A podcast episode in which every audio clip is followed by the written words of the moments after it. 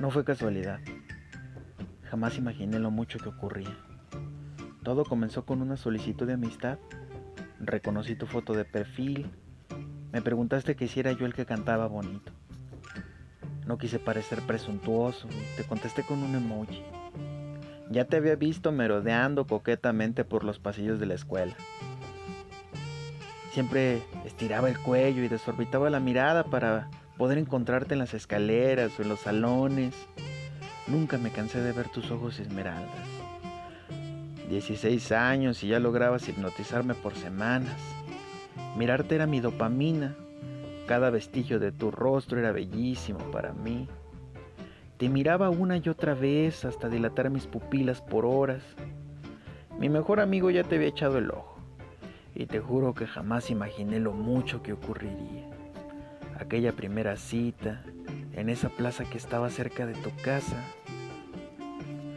Llegaste casi puntual y comenzó el filtreo.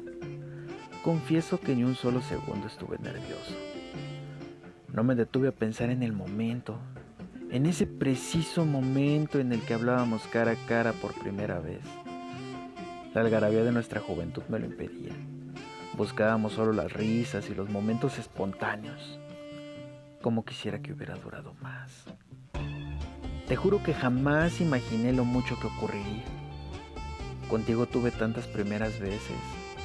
La primera vez que una chica me invitaba a estar solos en su casa.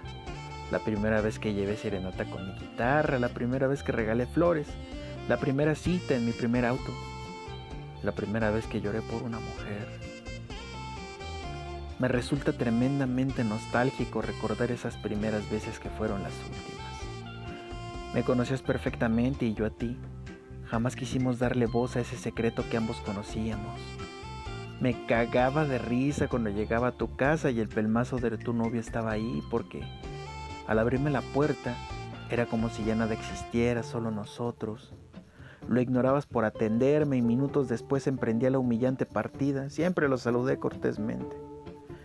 Así pasaron los años dejando nuestra esencia en los parques, cines, cafés, restaurantes, en los jardines del centro y en todos esos lugares donde utilizaste tu arte gitano para mantenerme idiotizado mirando perdidamente tus ojos. Siempre tus benditos ojos. Aún quedaron cosas pendientes. Siempre quise verte borracha en el asiento del copiloto, dejando escapar tus carcajadas seguir el sol hasta que se terminara la carretera y seguir cantando y seguir riendo. Y te vuelvo a jurar que jamás imaginé lo mucho que ocurriría. Si lo hubiera imaginado, no habría sido tan pendejo. Ahora estás lejos, no contestas mis mensajes y estás con alguien más, pero estoy completamente seguro que si vuelvo a entrar por tu puerta, lo vuelves a ignorar.